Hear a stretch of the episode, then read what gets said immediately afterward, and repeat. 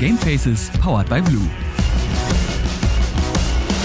Und damit herzlich willkommen zu Folge 44 von Gamefaces powered by Blue, eurem Lieblingspodcast zum Thema Gaming und allem, was irgendwie dazugehört. Mein Gast heute heißt Kurt Neubersch und ist seines Zeichens psychologischer Psychotherapeut, Diplompsychologe, Autor, Supervisor und äh, macht auch dazu noch eine ganze Menge Podcasts, unter anderem den Podcast Andersschlau und den Podcast Psycho trifft Coach. Und warum er so viel macht und wie sich das alles unterscheidet, das kann er uns wahrscheinlich am besten selbst erklären. Und in diesem Sinne sage ich hier Moin Kurt.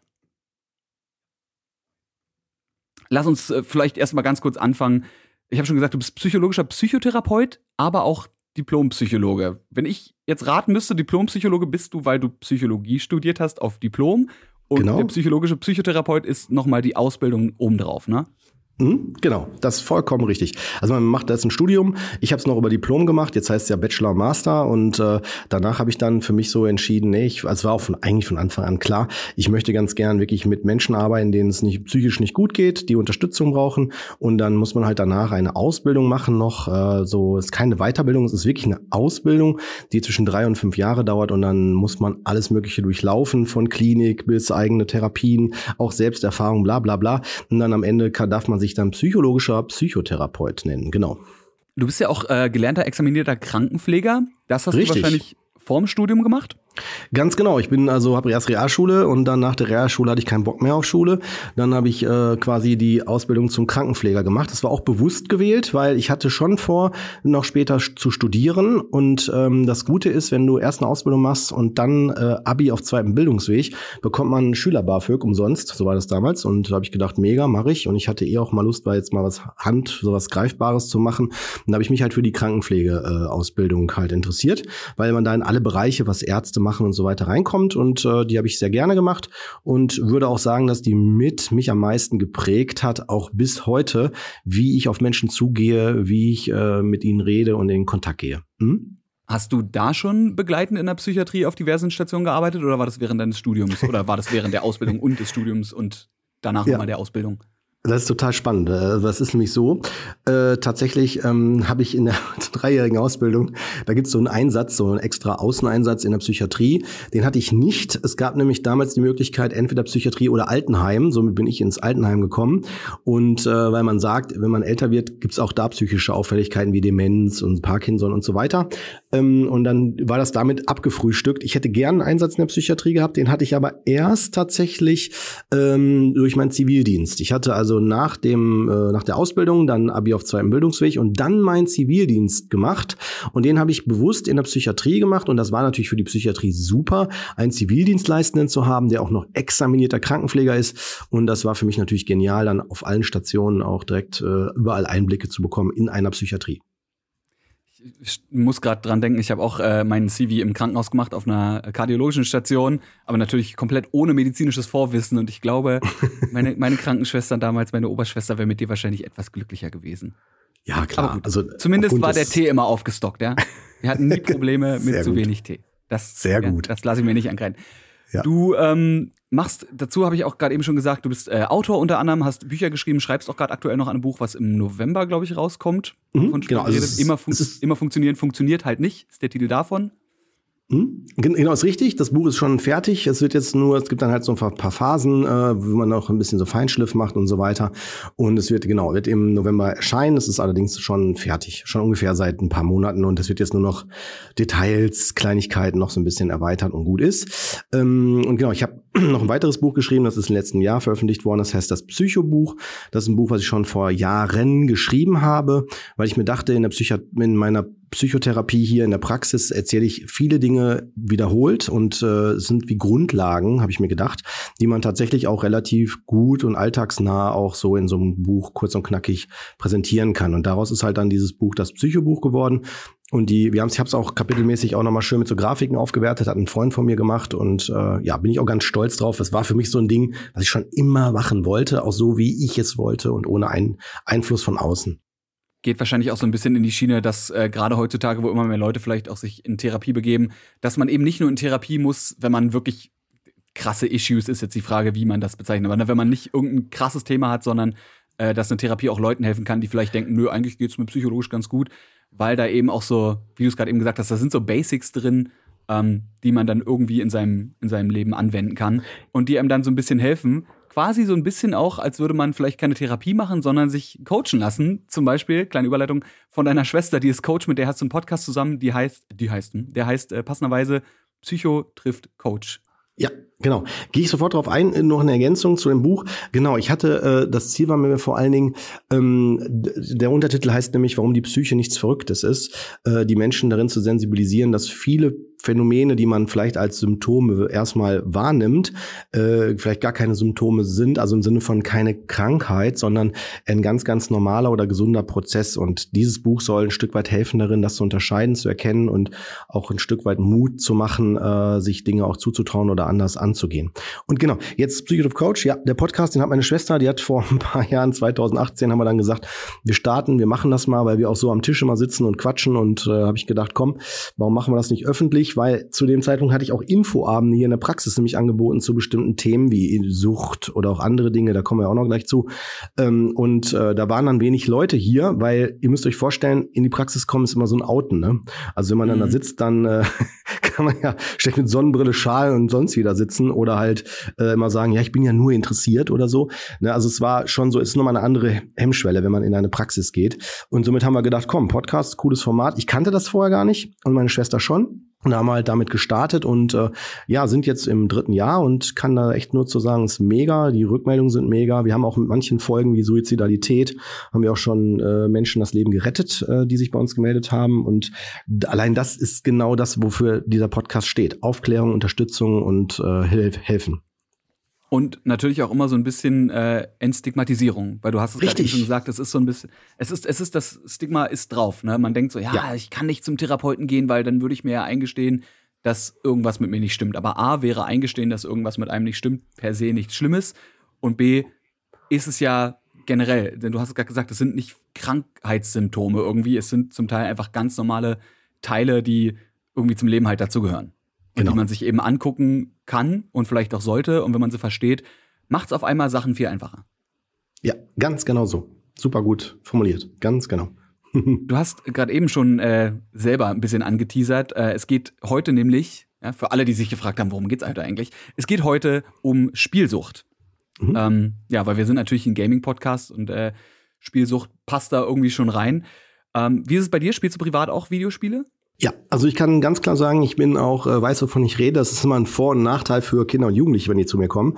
Wenn die nämlich dann denken, ha, ich kann dem Therapeuten jetzt mal was erzählen, der hat eh keine Ahnung davon, dann wundern die sich immer, wenn ich dann mich gut damit auskenne.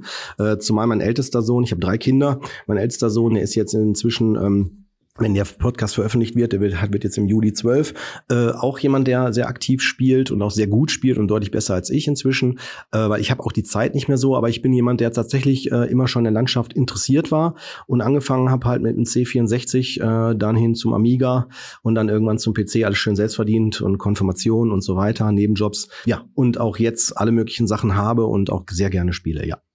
Spielst du mit deinen Kindern auch zusammen dann? Ja, auch tatsächlich. Also äh, es ist so, dass bestimmte Spiele ähm, sowohl äh, natürlich, wir sprechen jetzt hier von Computerspiele, ne, also am PC und so, ähm, mhm. aber auch tatsächlich Spiele. Also ich bin jemand, der auch äh, Pen and Paper Rollenspiele, das sind so welche am Tisch, ne, wo man dann so da sitzt und darüber spielt, oder äh, auch sowas wie äh, Brettspiele oder so, auch sowas. Klar, auf jeden Fall. Da bin ich. Wobei tatsächlich die Affinität im Moment, also die die die die, wie sagt man, das Verlangen äh, meines Sohnes eher im Moment im äh, in dieser Computerspielszene ist. Genau, und dann spiele ich mit ihm dann auch zusammen. Sei es Minecraft zum Beispiel, Minecraft Dungeon oder sowas, ne? Oder Fortnite oder ähm, auch andere Spiele. Das wäre nämlich die Frage gewesen, sind das so, so Singleplayer-Spiele, irgendwelche, wo man, wo man irgendwelche Geschichten erlebt, äh, oder sind es tatsächlich auch schon Multiplayer-Spiele?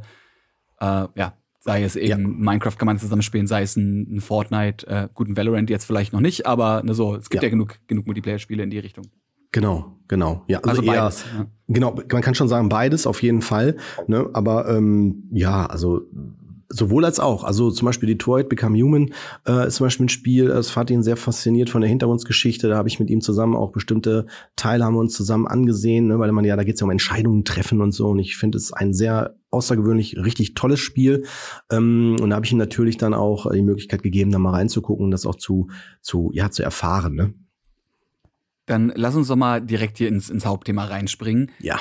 Was, würdest du denn sagen, oder was ist denn die Definition von Spielsucht? Oder vielleicht ja, muss man ja auch erstmal mit der Definition von Sucht anfangen und äh, kann das dann auf Spiele übertragen. Genau, ja, könnte man auch so sagen. Ne? Also Sucht ist schon, sagen wir mal, sehr, so es ist ein großes Feld. Ja, also das muss man ganz klar sagen. Also wenn du jetzt Sucht allgemein nimmst, ne, dann äh, macht man, teilt man sogar Sucht ein in zwei verschiedene. Wenn wir jetzt in das, in das pathologische, also in das symptomwertige und krankheitswertige gehen, teilt man das in zwei verschiedene Formen ein. Einmal in äh, Abhängigkeit und einmal in Missbrauch.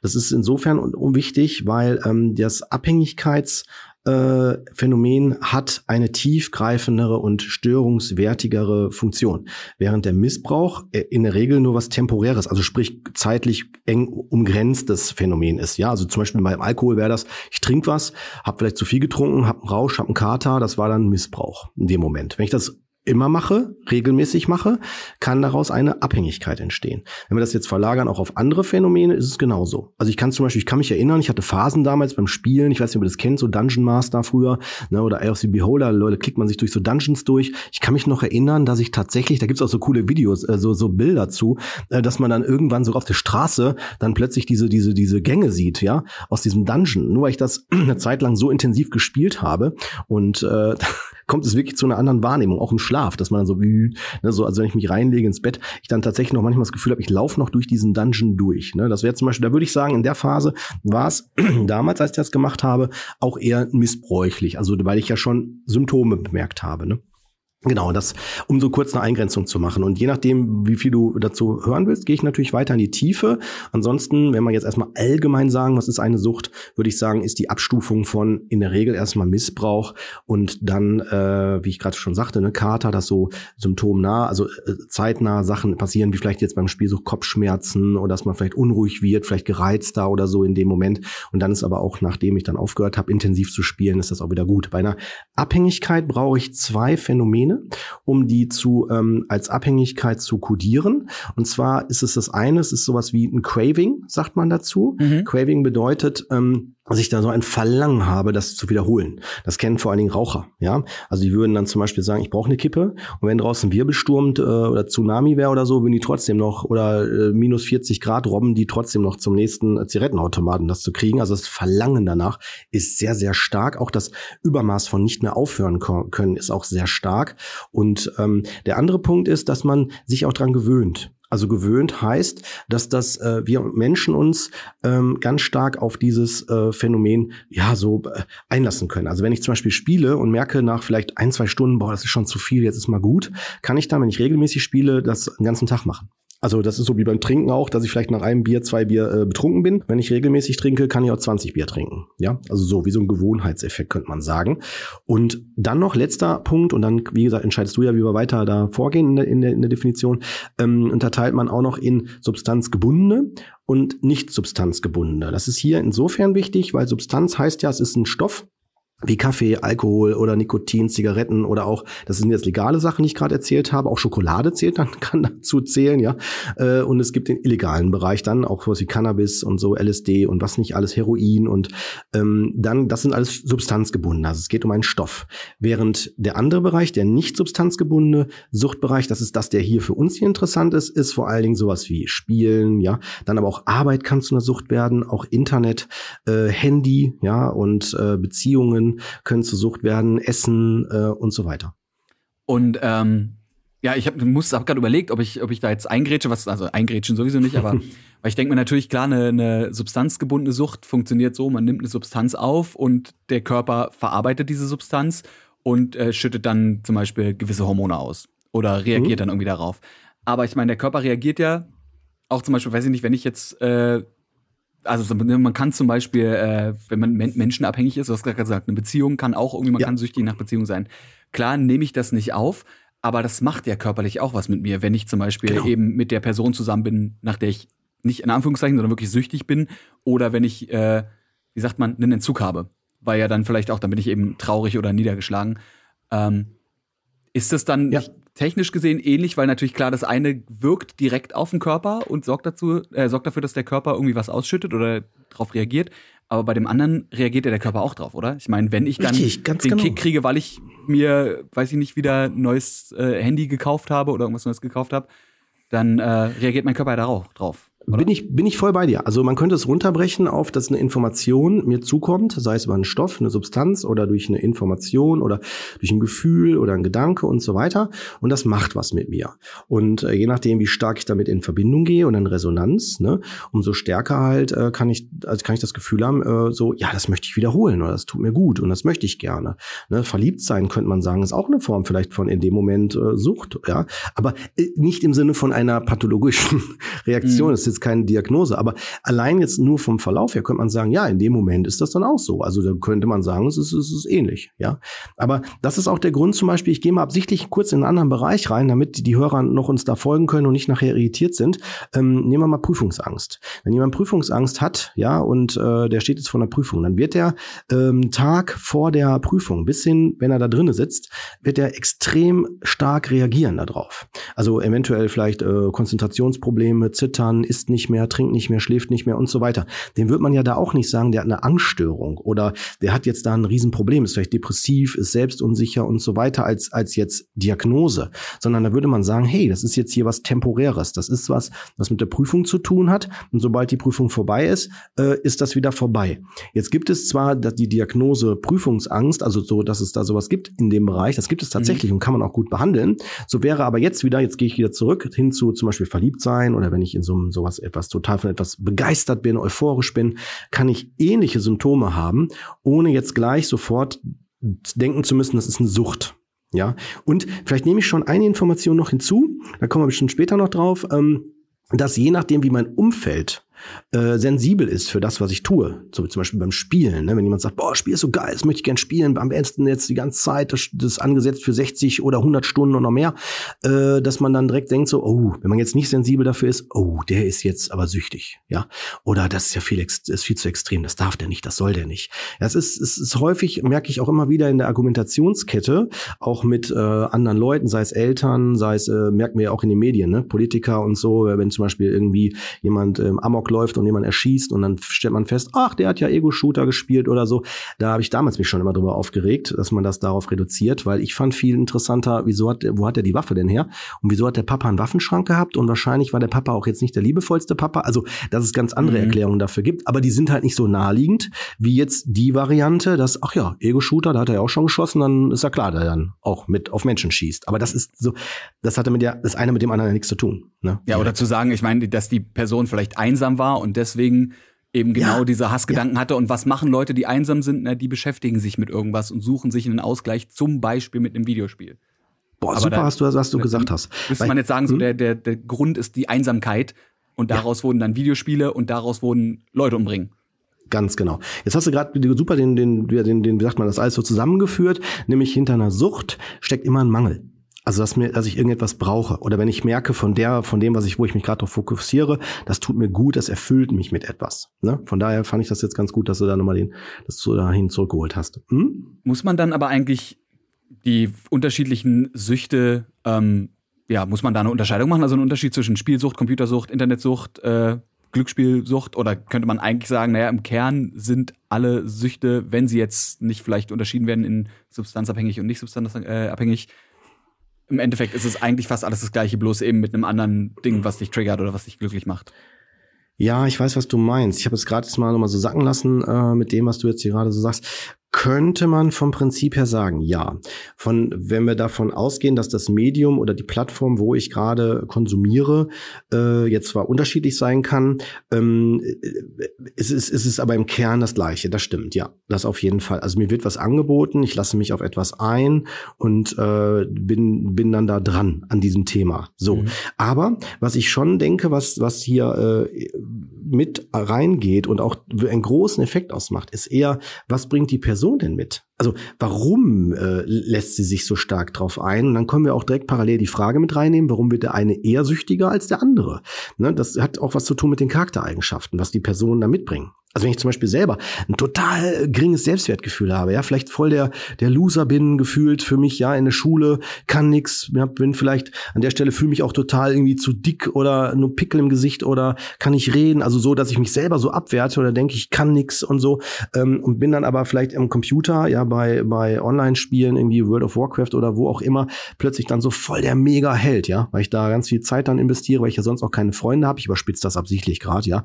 Aber ähm, so und bin dann da voll der Held, hab die mächtigste, epischste Waffe und stehe dann da, zack, in der Hauptstadt und alle gucken mich an, so, oh will ich auch haben, ja. Das ist natürlich mega für mich in dem Moment. Da würde ich das noch nicht als Sucht interpretieren, jetzt bei dem, was ich hier aufmache, sondern da ist es so, dass die Eigenschaft des geringen Selbstwertgefühls in dem Moment natürlich sofort zu einer extremen Aufwertung führt, wenn ich online gerade spiele. Ne? Also um das so kurz zu erklären damit.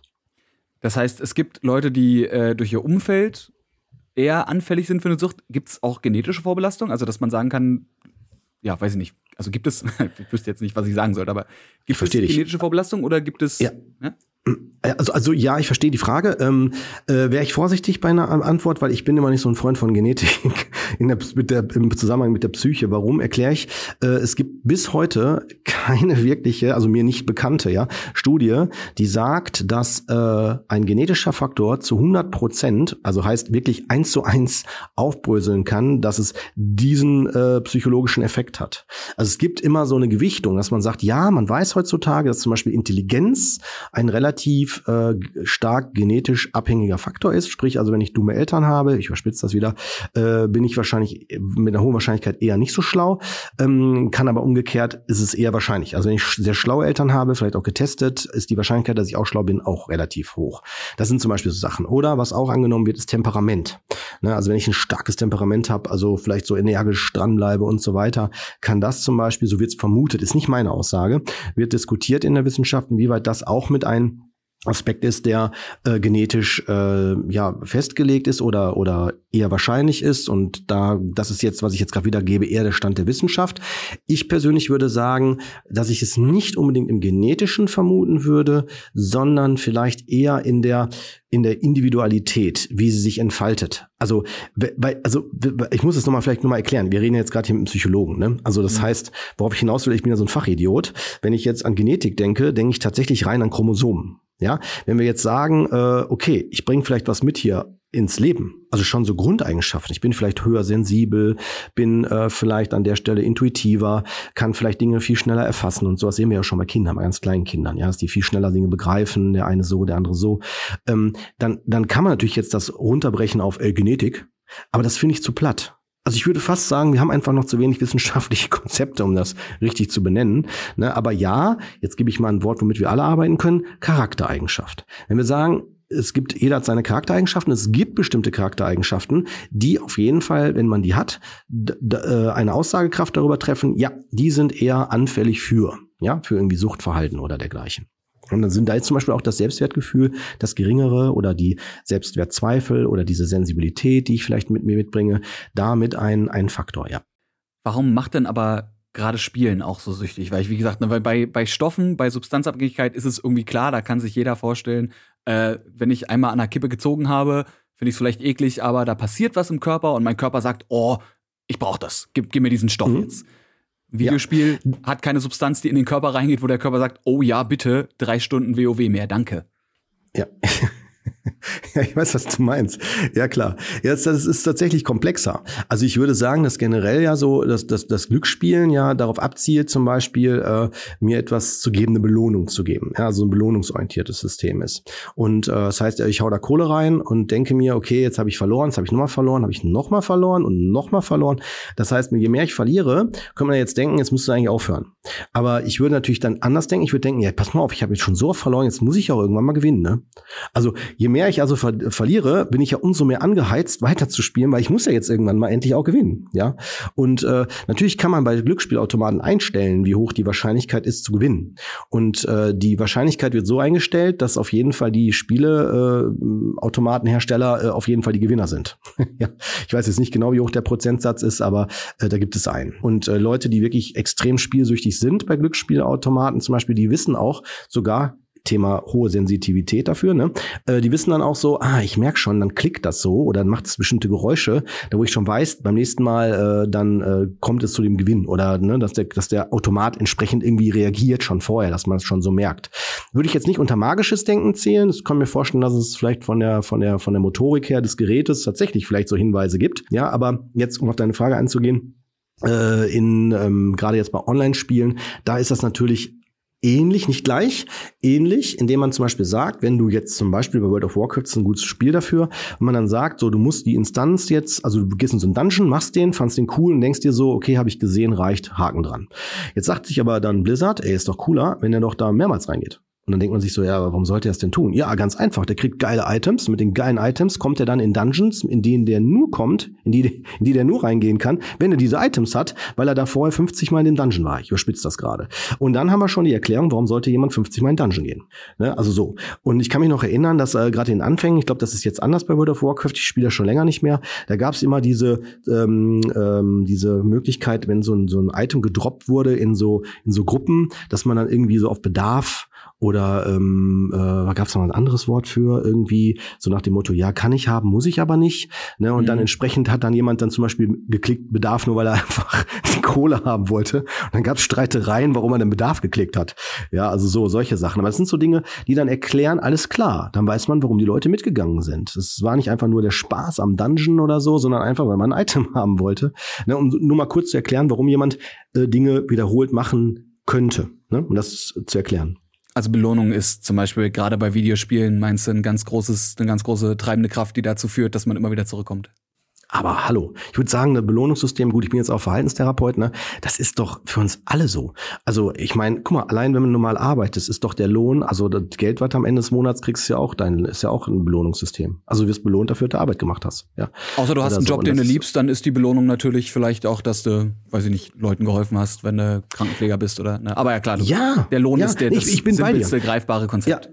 Ja, ich bin, ich bin voll bei dir. Ich habe das absichtlich jetzt dieses Beispiel aufgemacht, weil ich glaube, bei dem findet sich jeder wieder. Aber wenn du die, die Fähigkeit hast, so würde ich mich zum Beispiel selber auch beschreiben. Also ich mache meinen Job voll als Berufung, mache den extrem gerne und dann ist das für mich sogar mega bereichernd, alleine hier rauszugehen und zu merken, ich konnte jetzt Menschen helfen oder wir haben was Wichtiges bewegt oder so. Das ist einfach ein Riesengeschenk. Also das, das erfüllt mich schon. Ja, wenn man das hat, super. Also dann ist das eine Art von Belohnung. Ne? Hm? Das ist ja auch, deswegen ist ja auch der Unterschied zwischen Beruf und äh, Berufung gesehen. Ich glaube, da gibt es auch genug Modelle, wie man äh, herausfinden kann, welchen Job man vielleicht machen sollte. Ne? Es muss irgendwas sein, wo man gut drin ist, wo man Geld mit verdienen kann, wo man was für die Welt tun kann äh, und was einem vielleicht auch selber glücklich macht. Und wenn das alles viel passt, wie heißt das? Ich glaube, das ist das japanische Ikagai-System oder so heißt das, glaube ich.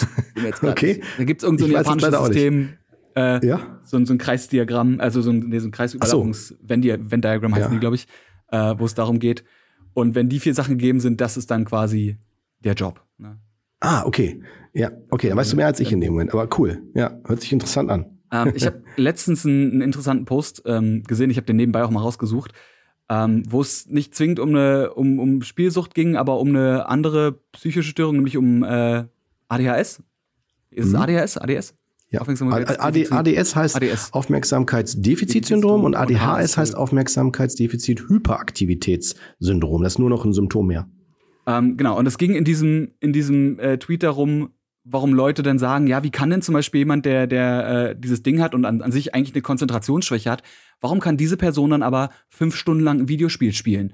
Der faked ja dann anscheinend nur, dass er sich woanders nicht konzentrieren kann. Und die Antwort darauf war, dass viele Leute das eben missverstehen, dass ADS eben nicht zwingend eine, eine, eine Konzentrationsschwäche nur ist, sondern auch so eine, hier wurde es als Executive Function äh, bezeichnet, wo es mhm. eben darum geht, warum sowas gewählt wird. Und die Erklärung war, dass die äh, Videospiele vier Boxen ticken. Im Englischen war es Interest, Challenge, Novelty und Urgency. Also mhm. äh, Interesse, Herausforderung, würde ich sagen. Novelty ist Reiz am Neuen und äh, ja, weiß ich nicht, wie würde man jetzt, Urgent ist die, die, die, der Drang, die, die zeitliche ja, Drang. Finde ich gut ähm, formuliert, ja. Und Videospiele, Videospiele äh, ticken alles, weil ich meine, wenn du ADS zum Beispiel hast, ähm, wirst du deinen Geschirrspüler irgendwann schon einräumen, aber halt erst dann, wenn es zum Beispiel, äh, weil du wirst kein Interesse daran haben, es ist kein Reiz des Neuens, es challenge dich nicht als ne, Geschirrspüler einräumen, aber irgendwann kommt dieser vierte Punkt, Urgency, weil ansonsten ist deine Küche mit Maden und Fliegen und sowas voll und äh, wenn eine von diesen Boxen wohl getickt ist, ne, machst du es. Und Videospiele ticken halt alles. So die, die sind challenging in den meisten Fällen. Die haben irgendwie diesen Reiz des Neuen. Die haben diese Urgency drin, weil die wird dir eben, ne, du musst jetzt das Land retten. Du musst jetzt diesen Dungeon noch fünfmal machen, sonst kommst du nicht weiter. Ähm, ja, und der tickt halt irgendwie alles ab. Und deswegen könnte ich mir vorstellen, dass das vielleicht eben auch für Leute, die nicht an einer, einer Aufmerksamkeitsdefizitstörung äh, leiden, ähm, ja, easier ist, quasi in die, in die Fänge von Videospielen zu gelangen. Mhm. Oder habe ich ja, da jetzt ein Fass aufgemacht, was so weit weg ist nein, und so anders ist? Nein, auf jeden Fall, nein, im Gegenteil. Ich habe gerade überlegt, was ich dazu sagen kann, weil da gefällt mir sehr viel zu ein, aber ich finde, das soll man tatsächlich auch nochmal kurz äh, betonen.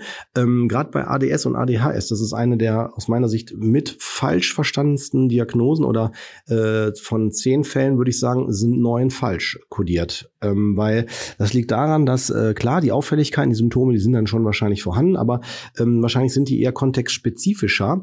Also sprich, dass die dann auftreten auftreten nur in bestimmten äh, Bereichen, sei es zum Beispiel nur in der Schule, nur im Privaten oder nur unter bestimmten Bedingungen. Das heißt, ähm, dass es nur kontextspezifisch ist quasi, ähm, weil dann wäre es keine ADHS-Problematik oder ADS-Problematik, ähm, weil für eine für diese Problematik bräuchte man nämlich, um sie kodieren zu können, bräuchte man zwei unabhängig voneinander Kontexte, wie zum Beispiel sowohl in der Schule als auch privat. Ja, weil sonst haben wir nämlich rein nur eine kontextspezifische Problemstellung und was auch noch hinzukommt, was du gerade gerade gesagt hast, finde ich auch sehr spannend, ist, dass häufig ähm, diese Personen äh, in solchen Spielen und so lange sich konzentrieren können. Der Hintergrund ist, dass es ganz klare, auch in der Regel komplexe, äh, in den meisten Fällen bei ADS und ADS, ähm, komplexe Vorgänge sind, wie Spiele, komplexe Spiele, die sie sehr gut bedienen können, weil die Vorgaben, das Regelsystem, das, das, die Welt, sag ich mal, die ist klar vorgegeben. Also die ist, wenn man die einmal verstanden hat, weiß man, was da, was, was da kommt. Ja, und äh,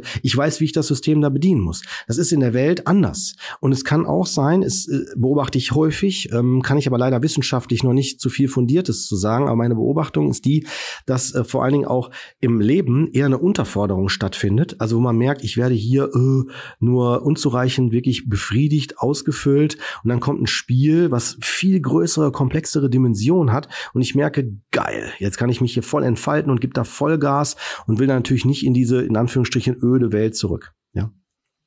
Das ist vielleicht auch jetzt um hier, ich bin ja hier nur der, der Küchenpsychologe, äh, der Küchenpsychologe, aber so. Machst aber gut. So glaube ich, äh, auch Autismus zu verstehen. Weil es ja meistens immer so ist, dass Leute, die Autismus haben, äh, sagt man ja auch im Volksmund manchmal Inselbegabung zu, die sind halt gut in ihrem einen, in ihrer einen Sache und haben aber zum Beispiel meistens Probleme irgendwie mit sozialen Interaktionen. Und ich glaube, wenn ich das jetzt richtig verstanden habe, ist es ja auch so, weil soziale Interaktionen, die sind natürlich irgendwo sind die vorgegeben, wie man sich untereinander verhält, aber Menschen sind unberechenbar, die Welt ist unberechenbar. Aber ein Instrument zum Beispiel ist nicht unberechenbar, weil wenn ich da drücke, klingt so, wenn ich hier drücke, klingt so, also kann ich irgendwann, wenn ich das System verstanden habe, masterfully Piano spielen und bei einem Videospiel auch so. Da ist ein ja. festes Regelwerk so. Ich weiß, bei einem Counter-Strike, das ist ein 6 gegen 6, es gibt die und die Waffen, äh, es gibt die und die Maps und es gibt an sich eine limitierte Anzahl von Sachen, von, von Executes, die man machen kann. So, und die kann ich mir irgendwann alle drauf schaffen. Und wenn was Neues mhm. kommt, ist es nicht super überraschend, weil das kann ich dann in dieses feste System einordnen. Mhm. Nicht wie eine, wie eine menschliche Emotion, die ich vielleicht nicht verstehen kann, weil die so groß und so anders ist und in diesem großen Ding eingeordnet werden muss im Leben, wie als wenn ich merke, oh, jetzt kam der Gegner plötzlich von rechts. Okay, man kann also auch von rechts kommen, abgespeichert. Ist, ist für mich ja. nichts, was mich komplett fertig macht. Ja, bin ich voll bei dir. Autismus ist auch eine der Diagnosen, also eine der wenigen Diagnosen, wo wir nur unzureichend Wissen zu haben. Also wo wir, wo auch viele Forscher sagen, ah, da bin ich vorsichtig äh, bei schnellen Schubladen stecken und so weiter, wo das herkommt, entsteht und so. Also das ist etwas wirklich, was so ein Expertenwissen benötigt. Ich zum Beispiel habe ein paar kennengelernt in dem Bereich. Ähm, und äh, finde die wirklich sehr speziell, also spannend auch zu beobachten. Experten aber, oder Leute mit Autismus? Mit Autismus, Leute mit Autismus. Und äh, das ist tatsächlich ähm, etwas, was, äh, wie soll ich sagen, wo man, wo man bei Interpretation noch vorsichtig ist. Also ich erlebe das immer wieder, dass auch Fachleute dann sagen, äh, alles, also alles, was ich jetzt sage, betrifft das außer, außer Autismus. Ja, weil das einfach noch so, mhm. so schwierig zu greifbar, greifen ist, weil vor allen Dingen auch da vermutet wird, weil vieles auch von diesen, es gibt ja verschiedene Formen davon, ähm, da auch vermutet wird, dass sie wirklich genetisch sind. Also wenn wir von Genetik sprechen, ist die hier die Vermutung sehr hoch, also dass es da einen Zusammenhang gibt. Okay. Hm? Aber gut, das sind halt ja. Sachen, die werden ja. in der Zukunft hoffentlich weiter erforscht, weil äh, ja, es verändert sich halt auch über die Zeit. Und was sich auch verändert hat, ist ähm, Gaming über die Zeit. Ja. Denn unter anderem natürlich mit der Addition des Internets kam Online-Gaming hinzu? Weil du hast es gesagt, du hast Spiele wie Dungeon Master gespielt, die hat man vielleicht mit sich selbst oder mit Freunden zu Hause auf der Heimkonsole oder auf dem Heimcomputer äh, Computer gespielt. Heutzutage in den meisten Fällen hat man einen Internetzugang und dementsprechend auch die Möglichkeit, online, sei es ein WoW, sei es ein Counter-Strike, sei es ein Overwatch, sei es ein League of Legends oder also die, die Liste der Spiele ist ja gefühlt unendlich. Ähm, Würdest du sagen, dass das Online-Gaming oder generell die Art, wie sich Spiele verändert haben, die Spielsucht auch, also die Videospielsucht verändert haben? Ja, würde ich auf jeden Fall sagen. Ja, definitiv. Kann man so sagen. Inwiefern? Weil ich zum Beispiel würde jetzt denken, klar, ich meine, es gibt so, so typische Cash-Grab-Spiele, die unter anderem wirklich auch einfach so gebaut sind, dass die Leute mhm. ranholen. Aber auch Spiele, die vielleicht nicht zwingend so designt wurden, dass sie einen süchtig machen. Ähm, ist, es, ja. ist es anders, weil man jetzt online spielt, weil man vielleicht auch mit anderen Leuten zusammenspielt, statt alleine ja. zu sein? Ja, definitiv. Also ich habe deswegen gerade noch nicht sofort ausgeholt, weil ich wissen wollte, wo du hin wolltest, äh, weil die Frage ist sehr komplex. Also äh, oder oder die Antwort kann sehr komplex sein, je nachdem. Ich habe auch äh, mich für euren Podcast auch nochmal absichtlich so quer gelesen, nochmal auch in verschiedene, auch aktuelle Studienlagen und weil ich finde das Thema eh hochspannend und sehe auch das, was wir heute sagen, wahrscheinlich in ein paar Jahren schon wieder vielleicht durch andere Dinge noch mit ergänzt wird. Also es ist ein äh, sich ein entwickelndes äh, Feld und ich würde mich freuen, ich sage auch, mach's direkt auch auf, ja, ähm, wenn es immer mehr von der Pathologisierung weggeht. Also so wie, dass man, also früher hat man äh, Computerspiele ganz schnell in so eine äh, Stigmatisierung, so äh, süchtig und realitätsfern, bla bla bla. Ich würde mal behaupten, äh, was heute Spiele sind, äh, also Computerspiele und so, war früher vor ein paar hundert Jahren, ich weiß nicht genau, wann, wann der äh, Druck ent, äh, entstanden ist. Genau, das ja. Buch. Ja, also tatsächlich, ne? Also wenn es äh, wenn's nicht gerade die Bibel war, sondern irgend so, so, so ein Roman. Da hieß es dann so, oh, fiktiver Mist, Müll ist nicht echt und so. Ne? Und das war ja auch dann so, als wenn man sich da mit so einer Fantasy-Welt, mit einer Nicht-Realität verbindet. Aber wir wissen auch, um wieder jetzt hier auf den, auf hier das Thema hier zurückzukommen, ähm, dass das ja alles äh, viel zu altmodisch interpretiert worden ist. Es ist ja viel komplexer. Also äh, wenn ich, und das finde ich gut, ich habe Studien gesehen von von Ärzten, Psychiatern und auch Neurologen, die gesagt haben, ey, äh, Gaming äh, kann sogar das Gehirn positiv beeinflussen, ja, auch erweitern. Und ich glaube, das ist natürlich äh, Salz in der Wunde für Leute, die jetzt sagen, oh nee, vielleicht auch so aus eher aus dem pädagogischen Bereich, ne, die dann sagen, nein, bloß nicht zu viel. Ne, ich würde das auch ungern jetzt zu schwarz-weiß hier darstellen wollen, weil natürlich hat auch wie aber auch alles hat, hat es äh, ein Suchtpotenzial, wenn ich es missbrauche. Da hat Hippokrates was ganz Tolles zu gesagt. Er hat gesagt, nicht, nicht das Gift tötet, sondern die Dosis macht das Gift. Und so mhm. ist es mhm. tatsächlich ja mit allen Dingen. Ja, so kann man es tatsächlich sagen. Und natürlich auch mit dem Gaming. Ne? Das, also das ist ja wirklich auf alles anwendbar. Das ist also Extreme prinzipiell sind immer irgendwie ungesund. Äh, ja, ich wollte jetzt ja. gerade noch mehr, ich wollte es noch fünfmal wiederholen, aber das ist Quatsch. Nee, du hast es gerade eben äh, auch mit dem Hypokra äh, mit dem Hippokrates äh, Zitat einfach ne? schon genailt. Ja, und, und, und vielleicht um deine Frage noch äh, der gerecht zu werden, weil die fand ich gut und auch sehr groß, die Frage ähm, gestellt, weil natürlich äh, beeinflusst das Gaming auch das Suchtverhalten insofern, weil die, äh, weil das Gaming auch viel komplexer wird. Also wo früher halt, wie du schon sagtest, also ich bei Dungeon Master nur geklickt habe, vier Helden durch den Dungeon schicke, immer Monster töte, äh, äh, äh, ja, also so ganz platt, ist es heute viel komplexer. Also du hast ja Spiele im Spiel und äh, dann nimmst auch noch ganz andere Bereiche rein, wie du schon sagtest, ne? Dann dieses Online zusammenspielen oder offline zusammenspielen oder so, wenn man mehreren zusammen was macht. Das sind ja viele soziale Aspekte, die noch hinzukommen und so.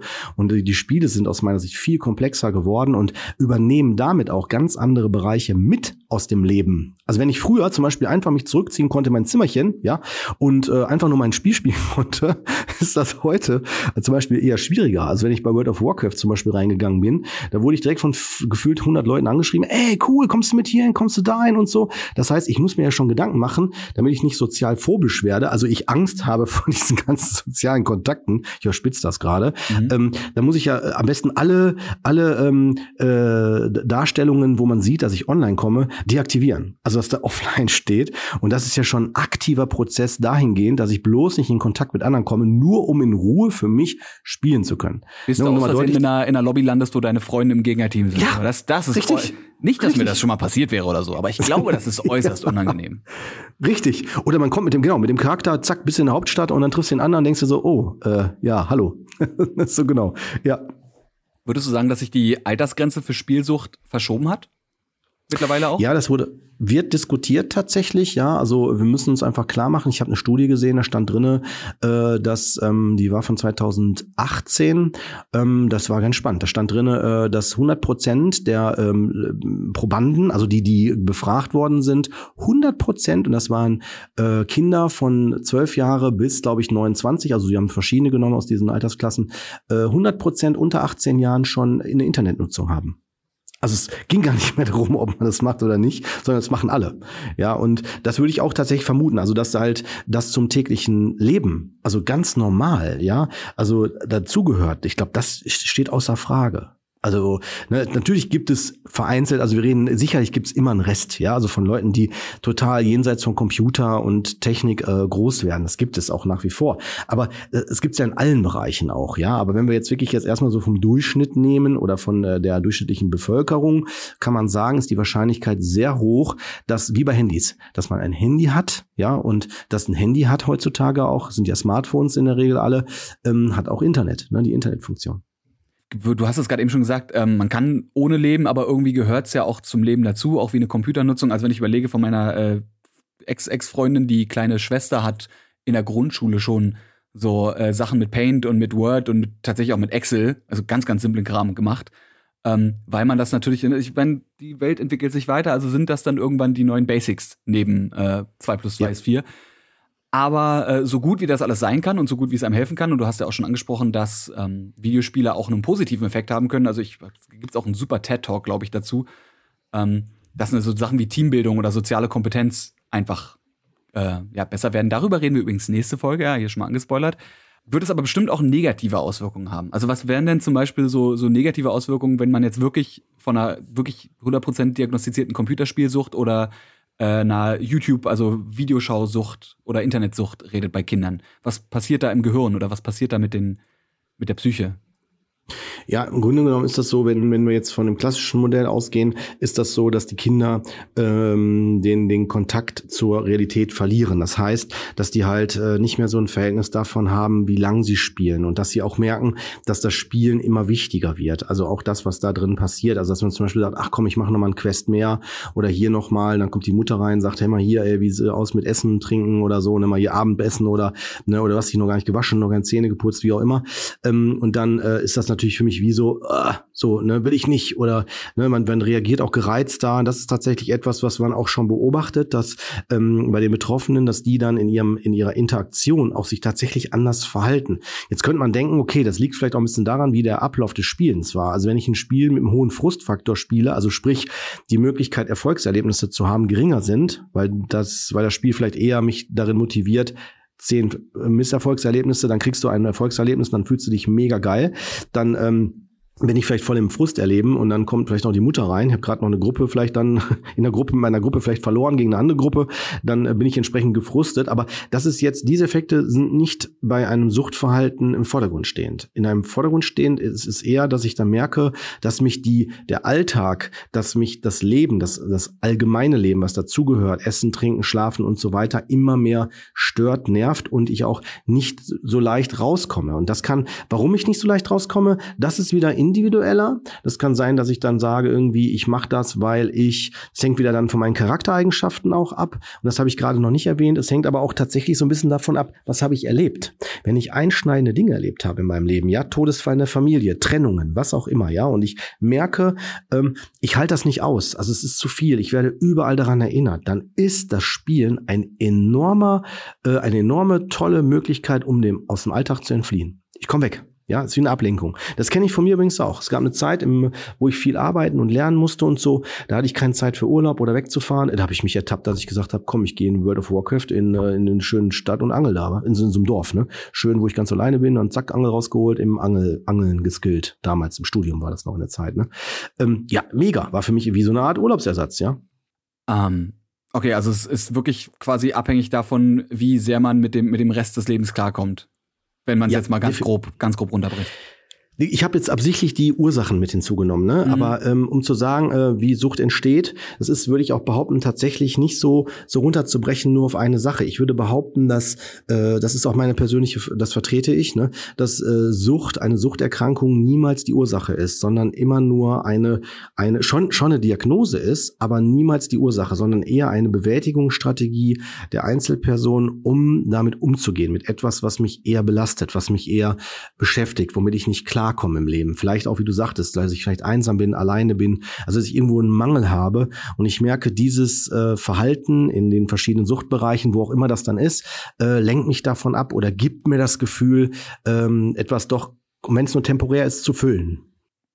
Wie kann man dann aber zum Beispiel unterscheiden, ähm, also wenn wir zum Beispiel mal auf, auf E-Sportler äh, zugehen oder auch auf Leute, die einfach vielleicht noch nicht professionell sind, aber einfach viel spielen, um gut zu werden, aber trotzdem ihre 10, 12, 14 Stunden am Tag äh, spielen. Gibt, wie kann man da unterscheiden, was zum Beispiel einfach viel trainieren ist und viel spielen und ab wo ist es Spielsucht? Also es ist wirklich, ja, wenn man quasi super. sagt, ich, ich lasse, ich esse nicht mehr, weil ich merke, ich muss trainieren. Also ein guter Sportler würde sagen, okay, ich pausiere jetzt, weil ich kurz esse, ich strecke mich kurz und dann kann ich danach vielleicht noch mal fünf Stunden machen und komme dann auf meine 14 Stunden Training, was insane viel wäre. Aber weil die bewusste Entscheidung gefallen ist, okay, ich mache aber kurz was anderes, das wäre viel spielen und jemand, der das nicht macht, der wäre spielsüchtig. Ja, super. Die Frage ist super berechtigt und die kann ich tatsächlich nicht komplett beantworten. Ich sage auch warum. Ähm, also generell erstmal, um das zu beantworten, ähm, es ist so, dass es wichtig ist, sogar zu, davon zu unterscheiden, weil ich glaube, das ist deswegen noch nicht komplett zu, zu, beantworten von meiner Seite her oder generell von Psychotherapeuten, weil wir da auch noch in Entwicklung sind. Weil wenn wir sagen E-Sport und zum Glück ist es ja schon immer mehr anerkannter geworden, dass es wirklich wie ein Sport auch ist, ähm, hat es was mit Training zu tun. Und Training ist nicht automatisch, wenn ich jetzt viel da mache, automatisch eine Sucht. Im Gegenteil, weil der, der Fokus im Training ist ja, dass ich besser werden will, um dann ein Ziel zu erreichen. Also da wäre der Fokus auf, ich mache etwas, so wie auch beim Fußball oder wo auch immer, um meine Leistung zu verbessern, um dann dann da ein gewünschtes Ergebnis, ein Sieg oder so zu erreichen jemand, der spielsüchtig ist, bei dem ist das äh, nicht im Vordergrund stehend. Also, dass man das, das, das so macht. Sücht, Sücht, bei der Sucht braucht es eher was anderes. Dann geht es nicht darum, äh, jetzt hier den Erfolg, also generell einfach so im Sinne von, ich, ich trainiere und äh, werde dann erfolgreich und habe was geschafft, sondern im Vordergrund steht dann eher dieses, ich muss weg aus dem, was mich da belastet oder das, was, was, was mir fehlt. Und ich versuche ähm, an der Stelle, ähm, wie soll ich das sagen, mich abzulenken. Versuche, versuche mich ähm, an der Stelle eher über, soll ich das erklären, wie so über ähm, Glücks, Glückszustände, über Erfolgserlebnisse mhm. äh, aufrechtzuerhalten. Das ist bei, bei natürlich, da, da ist das auch tatsächlich eng beieinander. Jetzt könnte man sagen, ja gut, das haben ja Leute, die jetzt zum Beispiel trainieren ja auch, die wollen das ja auch. Ja, ist richtig, aber die Abgrenzung ist die, dass diese diese Abhängigkeit davon nicht die gleiche ist. Ein jemand, der trainiert, sagt dann so, wie du gerade auch gesagt hast, jetzt mache ich eine Pause, aber jetzt ist auch für heute gut und geht dann weg. Jemand, der spielsüchtig ist, wird, wird diese Schwierigkeit haben, der kann das nicht. Jetzt kann es aber sein, jetzt das müssen wir nochmal trennen, das ist nochmal eine dritte Dimension, die müssen ich wir mit rein. Ich weiß, was kommt. Geht es jetzt ja. um Leute, die an sich trainieren und trotzdem spielsüchtig äh, sind? Nee, nein, oh, es geht um, äh, äh, vielleicht passt das mit da rein, nein, ähm, geht um Perfektionismus. Wenn ich jetzt jemand bin, der sagt, ich muss aber und das auch noch und das auch noch. Das heißt, Leute, die jetzt mehr zu Perfektionismus neigen, bei denen, die laufen Gefahr, sich zu überschätzen.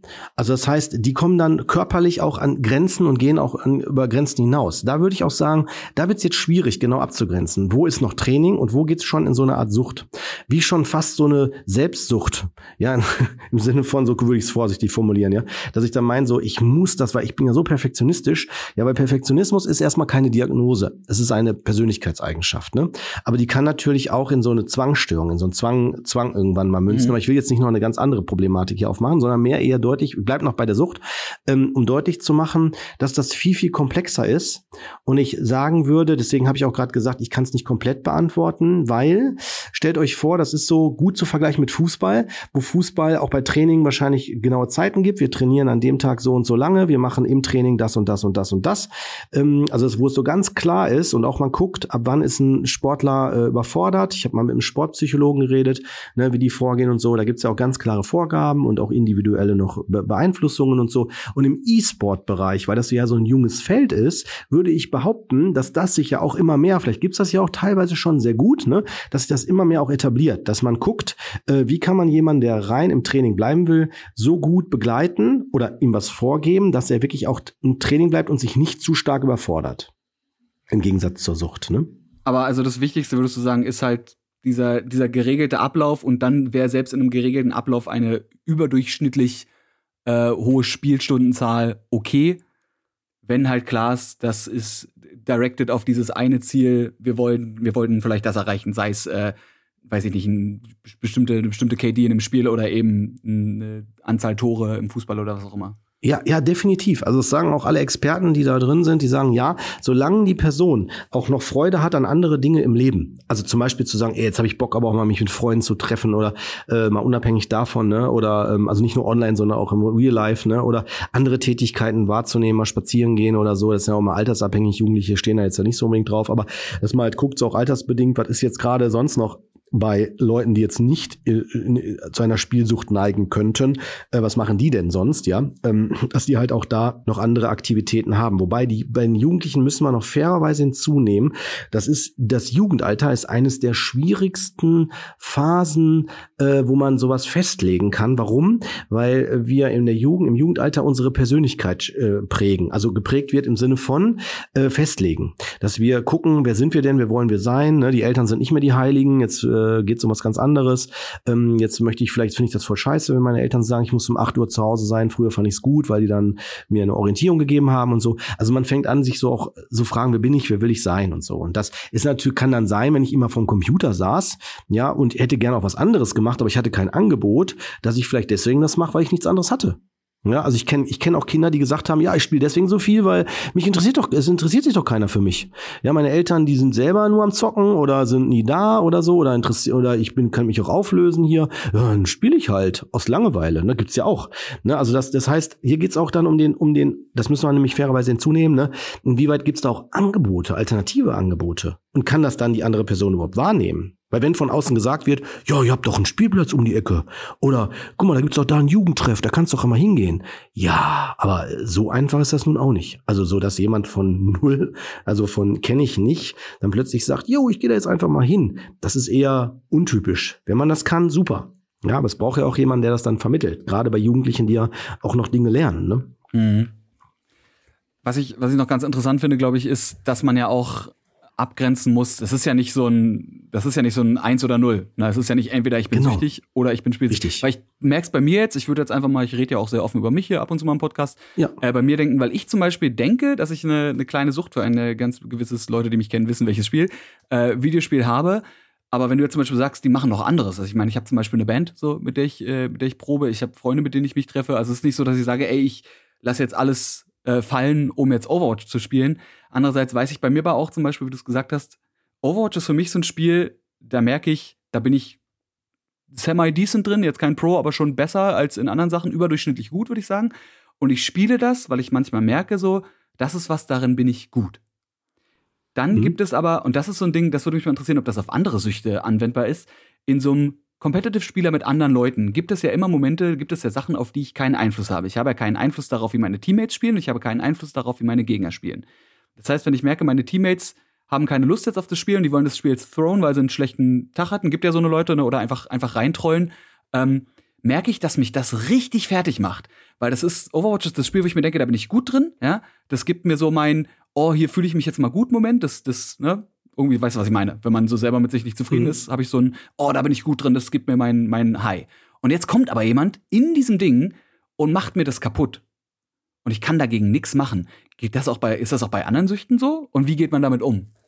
Macht ja, die Sache nur noch schlimmer? Also zum Beispiel, weiß ich nicht, wenn man einem die Zigaretten zum Beispiel wegnimmt.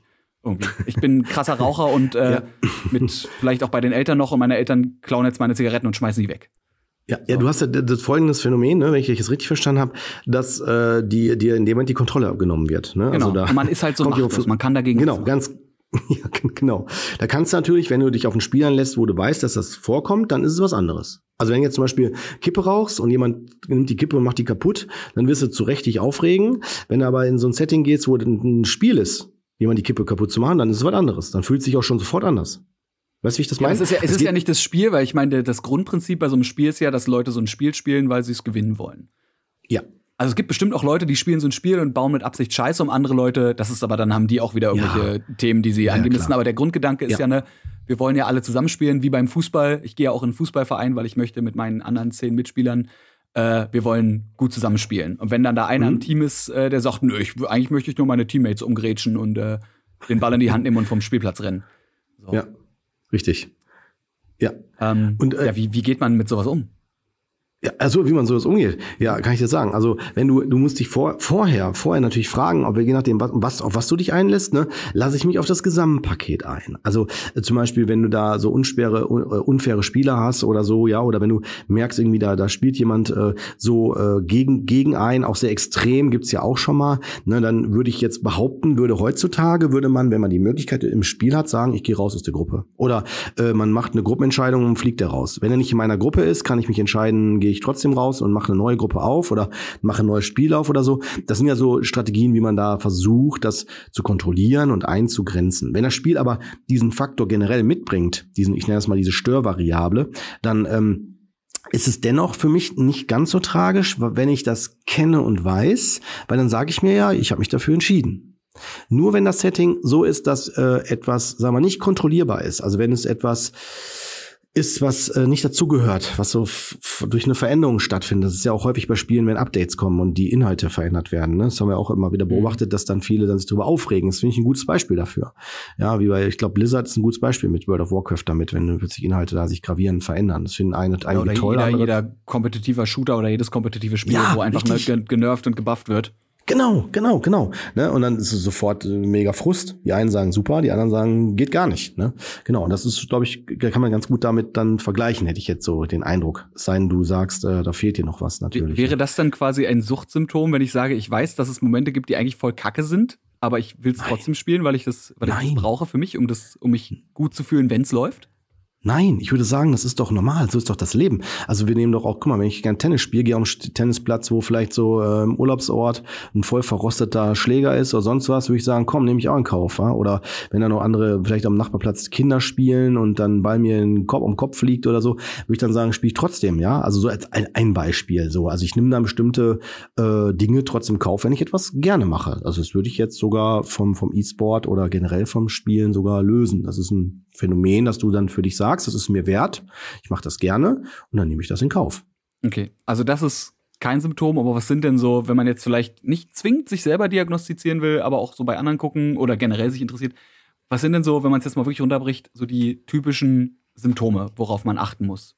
Ja, also wenn du mehr, wenn du dich fragst, so wann ist hier bei mir eventuell Hallo, äh, wird es ernst, ne, gerade bei bei Süchten, dann sprechen wir von sowas wie, äh, dass du merkst eine Veränderung in deinem Gefühlserleben. Also wenn du merkst, du wirst schneller gefrustet, du wirst schneller äh, wütend oder bestimmte Dinge, äh, da reagierst du auch, wenn dein Umfeld vor allen Dingen dir das rückmeldet. Also wenn dein Umfeld sagt, hey, du hast weniger Zeit, das ist auch eines übrigens der Hauptkriterien hier, wenn jemand in die Praxis zu mir kommt, ja, dass dann die Person sagt sagt, ja, mein Umfeld sagt, ich soll da mal zu ihnen kommen, ja, weil das Umfeld schon sagt, du hast dich verändert, ne, du hast irgendwie, du bist weniger noch da oder reagierst plötzlich apathisch oder hast gar kein Interesse mehr, bist nur noch körperlich anwesend oder was auch immer. Das sind so Hinweise. Ich kann es selber bei mir aber auch wahrnehmen, wenn ich plötzlich durch mein meistens ja vermehrtes Spielen plötzlich dann, wenn ich nicht spiele, anders mich wahrnehme, wie ich das gerade meinte bei Dungeon Master, nehme ich die Umgebung plötzlich anders wahr oder ich höre plötzlich nur noch die Geräusche oder ich fange an dann auch nur noch die Sprache zu sprechen, die man in Spielen spielt, wie zum Beispiel statt zu lachen sage ich lol oder so, ja, so ein Beispiel, wer kennt ne, oder dass ich dann bestimmte Dinge einfach so fast schon so automatisch äh, versuche so so gedanklich, also ich bin jetzt auf einer Gedankenebene, ne, so wie durch die Spieldynamik zu zu zu äh, analog dann im realen Leben zu, zu übertragen, ja oder dass ich sowas sehe, ne? visuell kann das auch sein. Also egal auf e-, egal welcher Sinnesebene, dass ich merke, ich bin irgendwie gefühlt noch im Spiel, obwohl ich irgendwie gar nicht mehr spiele. Also eine klare Abgrenzung kann nicht stattfinden und das kann, wie gesagt, mhm. auf allen Sinnen passieren. Ganz genau, auf allen Sinneskanälen. Das ist bei jedem anders, ganz genau, ja. Äh, aber was, was sonst? Ich meine, so, es ist ja nicht eine Substanz, also eine Spielsucht ist ja, haben wir vorhin schon definiert, keine substanzabhängige. Äh, da hast du trotzdem irgendwie so, so Cravings, also hast du so, gibt es so eine Art Entzug und der kickt dann rein und dann kriegst du, ja, vielleicht nicht zwingend irgendwie so, bist, weiß nicht, wachst nicht schweißgebadet nachts auf und sagst, oh scheiße, ich muss Wow spielen. Aber kann man das irgendwie erkennen? Also gibt es da auch körperliche Symptome? Ja, also man könnte jetzt sagen, der eine wird unruhiger, ne, er zittert dann nur noch so im Bein, ist er dann so unruhig am Wippen oder so, ne, oder man äh, trinkt vielleicht vermehrt oder man trinkt weniger oder man hat dann eher irgendwie so so Ticks, die dann entstehen, irgendwie man, man macht so äh, äh, äh, oder ne, man äh, irgendwie kratzt sich nur an bestimmten Stellen oder so. Klar, also der Körper kann auf einer körperlichen Ebene unterschiedlich darauf reagieren, aber das da gibt's kein tatsächlich kein einheitliches Symptom, was was man so dazu sagen kann, weil es einfach zu individuell da ist, ja. Aber diese Sachen, die ich jetzt gerade meinte, sind die, die so am meisten erwähnt werden. A, in der Literatur, B, auch hier, wenn ich daran denke, halt, wenn die Leute zu mir kommen, was die dann halt da nennen. Ne? Die sagen vor allen Dingen auch, was ich auch erlebe, ist häufig auch so eine Apathie. Also so, dass man so eine, so eine Teilnahmslosigkeit an, an Dingen im Alltag, ja. Also dass man also irgendwie wie so ein Zombie da sitzt und das Gefühl hat, so, ich bin eigentlich nur körperlich da oder anwesend oder man hat nicht mehr so ein extremes Interesse daran zum Beispiel, ne, dann da zu sein, im, im gerade im Hier sein oder in der Situation, in der man sich da gerade befindet. Ne? Warum ist das? Weil man in Gedanken quasi eigentlich will man, will man seine Körperkraft nicht für andere Sachen verschwenden, weil man die später noch braucht, um Videospiele zu spielen, oder? Nee, ich glaube, dass es tatsächlich damit zu tun hat, dass man so wie ähm, ja, soll man das erklären? Das ist eine gute Frage. Ähm, so wie als wenn man ähm, sich mit nicht mehr so richtig damit identifizieren kann. So ein bisschen wie als wenn man vielleicht eine Zeit lang noch vielleicht gut fand, äh, ähm, so bestimmte Dinge so zu machen. Ich sag mal, ich sag mal sowas wie äh, vielleicht, wenn ich als Kind gerne immer ähm, getobt habe oder Verstecken gespielt habe oder so, kann das sein, dass ich ja dann irgendwann sage, äh, so, äh, so will ich nicht mehr. Also finde ich nicht mehr so spannend, finde ich total langweilig, finde ich öde oder so. Wenn ich älter werde, meistens in der Pubertät oder so, das ist der Fall. Das heißt also, andere Interessen rücken in den Vordergrund und machen die anderen dann weniger interessant oder äh, weniger attraktiv. Und so würde ich das mir, kann ich mir das gut vorstellen, auch mit dem, am Vergleich jetzt mit Computersucht oder generell äh, Spielsucht ähm, im, im Online-Bereich. Hm, dass ich dann in eine andere Welt tauche und dann gefühlt, wenn ich dann halt da rauskomme, ich das so habe, als wenn ich dann äh, wieder zurückkomme zwar in eine alte Welt, aber in einer, in der ich mich nicht so richtig gut identifizieren kann. Und wenn die Faktoren, die ich ja gerade genannt habe, wie zum Beispiel irgendwie Schicksalsereignisse, ja, also ich komme zum Beispiel als epischer Held, werde von allen gefeiert, ja, gehe offline, gehe nach Hause und dann komme ich, gehe ich in die Küche, Mutter redet nicht, Vater redet nicht, Bruder redet nicht, setze ich mich am Tisch, und dann sagt vielleicht noch die Mutter so, hast du Hausaufgaben gemacht? Und ich denke mir so, ob ich jetzt ja oder nein sage, ist auch egal. Sag ich so, ja, ja. Habe ich zwar nicht, aber sage ich so, ja, ja. Und dann sagt die Mutter, oh, okay.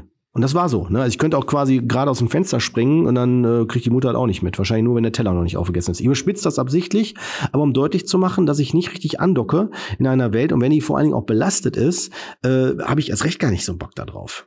Mhm. Okay, also dann auch wieder, das ist dann natürlich auch wieder ein bisschen die, die Flucht einfach ins, ins genau. Videospiel. Genau, ganz genau, ja. So das, was ich ja gerade meinte, ne? Also ich vermute, das äh, ist meine naheliegende Vermutung, dass halt äh, die, die Spielsucht nur eine Symptomthematik ist und auch deswegen ganz, finde ich, einfacher abzugrenzen ist von äh, E-Sport im Sinne von Training, weil die, die trainieren und sagen, ja, ich habe da voll Bock drauf, ich will das jetzt hier verbessern, ich bleib da dran, ja, äh, weil ich einfach da besser werden will, die sind wenn sie auch sagen, so jetzt ist auch gut, jetzt schalte ich ab, jetzt möchte ich duschen oder jetzt möchte ich irgendwie, keine Ahnung, was gucken, eine Sendung oder mit, mit dem unterhalten oder so. Das ist für mich eher, sind eher Predigt, so, so Schutzfaktoren, kann man sagen, ja. Mhm. Die dann eher mir deutlich machen, hey, das ist ein Teil, der ist mir wichtig, aber andere Teile sind mir auch wichtig und die vernachlässige ich jetzt nicht. Und wenn andere Teile müssen vor allem funktionieren, damit ich diesen Teil genau. weiterhin genau. auf Höchstleistung durchführen kann. Richtig, richtig, richtig, genau. Okay. Ähm, ja, wir haben es ja, du hast es vorhin auch sehr gut schon gesagt, dass eine Sucht ja eigentlich in den meisten Fällen oder wahrscheinlich in fast allen Fällen nie eine Ursache ist, sondern irgendwie immer ja, ein Symptom von was anderem und immer auf irgendwas anderes genau. äh, zurückschließen lässt. Genau, ja, würde ich auf jeden Fall äh, so sagen, ja. Dann gibt's aber wahrscheinlich auch nicht eine, eine einheitliche Behandlung, oder? Also man kann nicht sagen, alle Leute, die spielsüchtig sind, kriegen, kriegen das gleiche Paket und äh, nach der Behandlung sind dann alle, alle gecured. Genau, wenn du, das ist nämlich tatsächlich spannend, wenn du siehst, die Rückfallquote bei Süchten generell, egal ob Alkohol, Online-Spiele, was auch immer, die ist ja enorm hoch. Ja, also liegt, ich habe jetzt nicht genau die Zahlen, aber meiner Kenntnis nach liegt die zwischen 80 und 90 Prozent die Rückfallquote, je nach Therapieansatz, je nach Schwere, je nach und so weiter. Ne? Aber die ist schon sehr hoch, die Rückfallquote. Jetzt kann man denken, ja, lohnt sich das ja eh nie. Ne? Äh, das liegt, liegt aber unter anderem daran, dass der Prozess des Bewusstwerdens, dass ich überhaupt eine Sucht habe, extrem lange dauert. Weil die meisten sagen, ja, ich habe das im Griff egal ob Alkohol, Online-Spiele, Glücksspiele, egal wie, die würden ja alle von sich behaupten, wenn ich will, kann ich heute aufhören. Ja. Und allein, dass ich mir sowas sage, äh, äh, macht es ja nichtig, überhaupt weiter darüber nachzudenken, weil ich mir sage, ich habe es im Griff. Ne? Und mhm. die, wir, wir Therapeuten wissen, dass halt der, der Weg hin zur Therapie äh, erstmal der Start ist, wenn ich sage, ich habe verstanden, dass ich eine Sucht habe. Ich sehe das und merke das und spüre das und ich will jetzt Hilfe haben. Dann bin ich nicht weit, dann bin ich erstmal am Anfang von einer Phase, die dann mehrere weitere Phasen mit sich bringen. Aber der Anfang ist das Schwerste, oder? Genau, ganz genau. Der Anfang ist der schwerste und gerade das Eingestehen und Erkennen und auch wirklich auch äh, gerade wenn wir jetzt immer bei dem Thema wieder Flucht, nämlich das als Flucht nutze, egal welche welche Variante der Sucht, ja, ähm, müsste ich ja dann je nachdem, wo ich auch zum Therapeuten äh, welchen Therapieansatz ich wähle. Also nehme ich eine Klinik oder so, ja, die sich darauf spezialisiert hat, würde ich eh empfehlen, immer eine Klinik zu nehmen, die sich auf die spezielle individuelle Sucht spezialisiert hat. Warum? Weil wenn ich das nicht mache, dann laufe ich eventuell nur in so einem in so einem allgemeinen äh, Therapiesetting rum und werde wahrscheinlich relativ äh, ja stiefmütterlich umgangssprachlich gesagt behandelt. Also dass dann so die Qualität hat von so so ja, da musst du jetzt mal mit aufhören. Ja, dann ab jetzt keinen nicht mehr nutzen. Aber wenn das die, also ganz ehrlich, natürlich ist mir jetzt auch als Verhaltenstherapeut klar, dass man das nicht mehr machen sollte. Aber wenn wir jetzt wieder mit meiner Sicht kommen, dass das ja nur eine äh, Selbstbehandlung ist, also nur eine Symptom, also eine Reaktion von mir, um mich von etwas abzulenken, ja, würde ich ja mit einer Abstinenz äh, mich wieder mehr hinlenken zum eigentlichen Grundproblem und das ist ja dann für mich gar nicht aushaltbar. Ja, und, und dafür dann auch noch stärker eigentlich wieder in eine andere Sucht oder in die gleiche Sucht rein. Äh, richtig, schieben. richtig, ganz genau, ganz genau. Ich verlagere das meistens dann auf andere Bereiche oder äh, wenn ich nicht angemessen in meiner Ursachenproblematik begleitet werde, also wenn die noch nicht mal betrachtet wird, dann ist die Wahrscheinlichkeit, dass ich einen Rückfall habe, maximal. Das heißt, wahrscheinlich der, der schlauste Gang wäre so eine Art, äh, also nicht so eine Art, es gibt ja die, die tiefen psychologische Analyse zu machen, um eben zu gucken, was ist der Kern des Ganzen. Und wenn wir an dem Kern arbeiten, ähm, ja, kann man die Sucht bekämpfen. Die Frage ist, kann man, könnte, gäbe es die Möglichkeit, also angenommen, jemand ist süchtig nach irgendeinem Spiel. Und dann findet man raus, worauf die Sucht basiert, und dann löst man das Problem. Könnte man dann sagen, okay, jetzt kannst du das Spiel theoretisch auch wieder spielen? Oder sollte man dann sagen, ah, spiel das Spiel lieber trotzdem nicht? Ja, das berechtigt die Frage. Also ganz kurz nochmal zu dem mit Psychoanalyse und was du gerade gesagt hast, Tiefenpsychologie.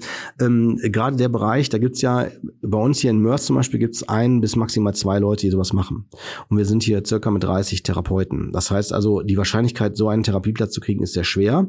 Äh, sicherlich könnte das eine gute, sinnvolle Sache sein, aber dann liegt es ja auch nochmal daran, hat der Therapeut überhaupt Ahnung davon? Also hat er sich auf sowas spezialisiert oder ist das eine Person, die vielleicht schon so weit fortgeschritten ist im Alter und auch im Erfahrungsalter, dass die gar nicht sich weiter darauf spezialisiert hat und gar nicht weiß, was da gibt für, für, für Dinge, die wir hier gerade hier eröffnen. Ähm, von daher würde ich sagen, dass jeder Therapeut, äh, wenn, er, wenn er sich damit auskennt, äh, gut dran gelegen ist, zu trennen zwischen Symptomdiagnose und Ursachendiagnose. Und wenn im Vordergrund die Symptome gerade stehen, wie Sucht, dann muss ich schon die erstmal anpacken und schauen, inwieweit kann ich die Person so stabilisieren, dass die im Alltag erstmal klarkommt, um dann erst an die Ursachenproblematik zu gehen, sofern die Person das wünscht. Mhm. Weil wenn das, wenn das nämlich nicht so gewählt wird, kann man davon ausgehen, dann kommt es auf jeden Fall zum, äh, also zum, ich sage jetzt mal Rückfall, wie ich das ja gerade schon gesagt habe. Ne? Und jetzt deine Frage, ähm, soll man dann, wenn man jetzt zum Beispiel eine erfolgreiche Therapie gemacht hat, also ich würde im, bei kritischen Erlebnissen und wo schnell gehandelt werden muss, sowieso eine stationäre Therapie empfehlen. Und parallel kann man sich auch ambulant auf, ein, äh, auf eine Warteliste setzen lassen bei Therapeuten, ne? wenn man dann halt im Internet mal guckt, Spielsucht, ähm, wer ist dafür darauf spezialisiert und den dann vielleicht anfragen und sagen, ich würde auch auf eine Warteliste gehen und dann kann man das schon mal so laufen lassen parallel. Ne? Im Moment ist die Wartezeit zwischen halben Jahr bis anderthalb Jahre. Und das wäre ganz gut, wenn man das dann schon rechtzeitig macht und dann würde man ja, man kann auch mal regelmäßig danach fragen, aber ähm, das hat man dann schon mal angestoßen. Und ähm, wenn man jetzt aber, sagen wir mal, erfolgreich behandelt worden ist und die Frage, die sich dann stellt, darf ich das Spiel nochmal spielen? Soll ich das nochmal spielen? Das ist wirklich eine, eine Ermessensfrage. Ähm, ich würde generell sagen, dass man das auf jeden Fall kann. Dann bin ich wieder bei der Aussage, nicht, nicht das Gift tötet, sondern die Dosis macht das Gift. Mhm. Ähm, dass man dann halt, wenn man gelernt hat, kontrolliert, wie auch beim Trinken. Das ist ein Therapieansatz. Ich persönlich äh, bin da, würde ich nicht pauschal auf alle übertragen, aber wenn ich zu der, wenn ich zu der Persönlichkeitskategorie gehöre, dass ich tatsächlich es schaffe, unter bestimmten Bedingungen auch kontrolliert daran zu halten. Jetzt gehe ich, ich rede jetzt nicht vom Alkohol, sondern jetzt bin ich wieder hier bei, bei unserer Thematik. Kann man das machen? Man muss sich aber Re Grenzen und Regeln auferlegen und die auch tatsächlich einhalten. Und wenn ich merke, es fällt mir am ersten Tag gar nicht schwer, beim zweiten Tag merke ich aber, ah, ich könnte schon eigentlich mal eine halbe Stunde doch länger vielleicht. Ne, da muss ich, da muss ich fair zu mir sein, weil wenn ich das nicht bin, kann kann man sicher sein, dass das, äh, dass man dann wieder reinrutscht. Also wenn man dann wieder sich was vormacht, ne? Okay, weil ich hatte mir das quasi so äh, vorgestellt. Angenommen, du hast halt irgendein schlimmes Erlebnis, dir ist irgendwas widerfahren in deiner Jugend ja. oder in deiner Kindheit und dann bist du bei dem Spiel gelandet und das Spiel gibt dir die Flucht vor diesem Erlebnis. Mhm.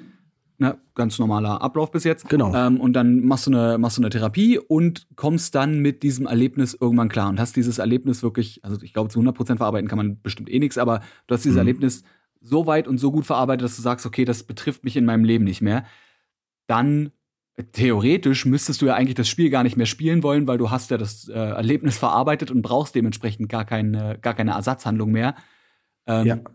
Ja, dann wäre die Frage, was passiert eigentlich, wenn du dann das Spiel spielst? Spielst du dann das Spiel und siehst es dann von einer anderen Seite, weil du siehst es dann eben nicht als Ersatzprodukt oder als Ersatzhandlung oder als Ablenkung, sondern kannst du dann vielleicht sogar zum ersten Mal ein Spiel genießen, weil du merkst so, oh, das, das Spiel bietet eigentlich das, das, also ne, Spiele bieten ja verschiedene Sachen, aber das Spiel hat eigentlich das und das und das zu bieten und nicht nur Ablenkung von dem Problem, was ich eben hatte, was ich jetzt in Griff du, habe. Du hast es super auf den Punkt gebracht. Das ist genau der, der Punkt, ganz genau. Du nimmst das Spiel anders wahr und das kann dann sein, dass du sagst, das ist es gar nicht mehr.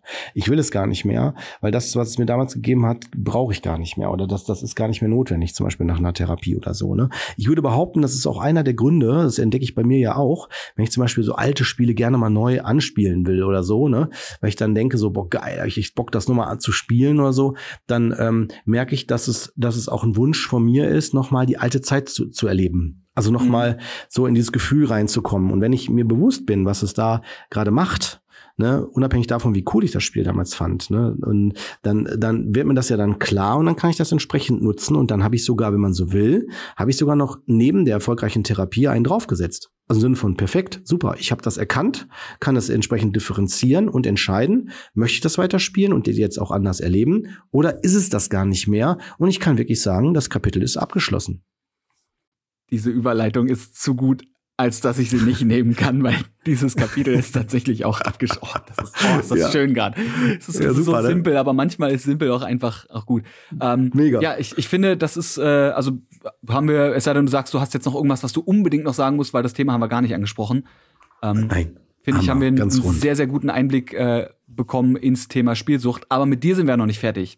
Denn das jo. war ja, Special. Heute wird's noch specialer. Ja? Nicht, nicht nur eine Doppelfolge. Nein, mit dir machen wir sogar eine, eine Triple-Folge.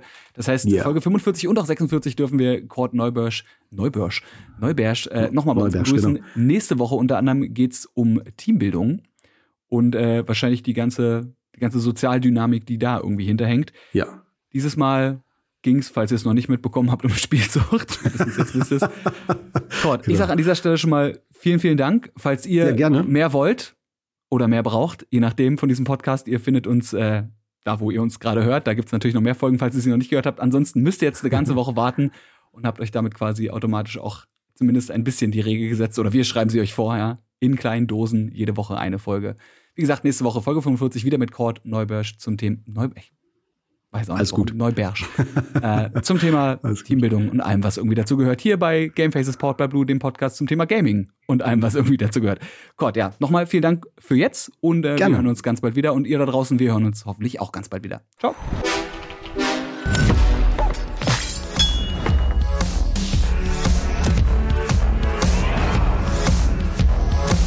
Game Faces powered by Blue.